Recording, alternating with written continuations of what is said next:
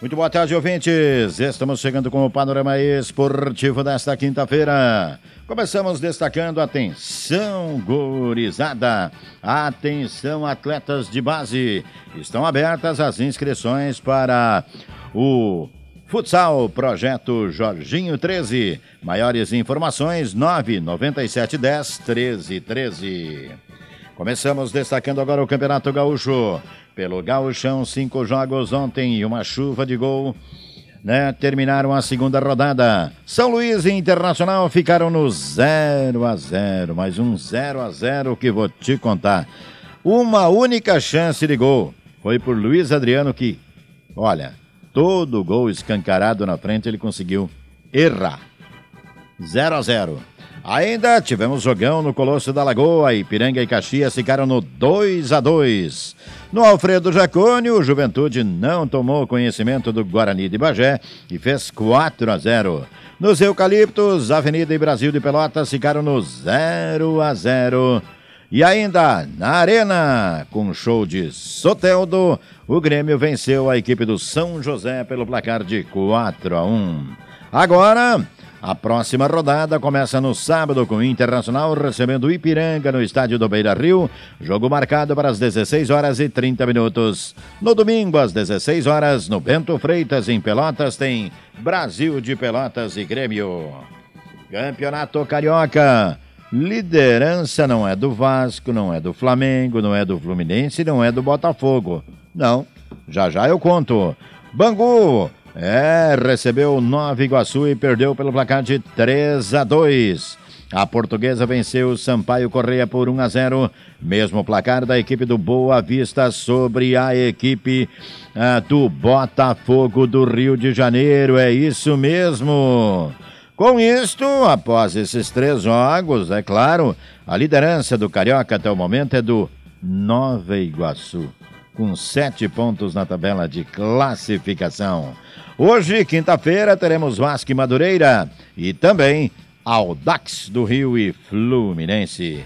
Flamengo e Volta Redonda ficou para o próximo sábado. Campeonato Paulista. E o Paulistão, hein? Tivemos a virada do Palmeiras sobre a Inter de Limeira pelo placar de 3 a 2. A portuguesa acabou perdendo para o Bragantino por 2 a 1. O Ituano bateu o Corinthians por 1 a 0, hein? Olha só. É, Ituano 1, Corinthians 0. Guarani e São Bernardo ficaram no 0 a 0. Hoje, complemento da rodada, tem Santo André e Novo Horizontino, Santos e Ponte Preta. E chegou o grande dia de conhecermos o campeão da Copa São Paulo de Juniores, edição de número uh, 54. A equipe do Corinthians encara o Cruzeiro na Arena Neoquímica hoje às 15 horas e 30 minutos. A Copa São Paulo de Juniores é competição alusiva à comemoração do aniversário da cidade de São Paulo. Panorama Esportivo destaca agora. Pré-Olímpico. Pré-Olímpico teve, olha só, nove gols em dois jogos ontem. O primeiro jogo da noite, do, pelo Grupo B, parecia que a seleção uruguaia ia golear a equipe do Paraguai. Logo no início fez 2 a 0, chegou a abrir 3 a 1 e levou a virada de 4 a 3 dos paraguaios, hein? No outro jogo, a seleção argentina bateu os peruanos pelo placar de 2 a 0. A próxima rodada do Grupo B é somente no sábado com Paraguai e Peru, Uruguai e Chile. A seleção argentina folga. Amanhã, sexta-feira, teremos a terceira rodada pelo Grupo A, quando a seleção da Bolívia encara a seleção equatoriana. Já a seleção brasileira vai enfrentar a seleção colombiana. Vale lembrar que a seleção brasileira estreou na competição batendo a Bolívia por 1 a 0. Gol de Hendrick. Panorama Esportivo destaca agora. Vem aí, Praiano, está chegando a hora. Começa neste sábado o Campeonato Praiano do Balneário João Martins Nunes. Jogo de aberturas, 14 horas com 15 minutos. Vilarejo Remanso e União da Mundo Novo pela Série Ouro. E aí teremos Viracopos e Baixada Prata, Embriagados e Cruzeiro Ouro Embriagados e Tottenham Prata. Amigos da Vila e Remanso Ouro. Copo Seco e os Guri do 15 Prata. Embriagados B e Amigos da Vila Prata. Copo Seco B e UTF pela Série Prata. Já no domingo pela manhã, teremos o início da categoria Veterano, com quatro jogos a partir das nove horas da manhã.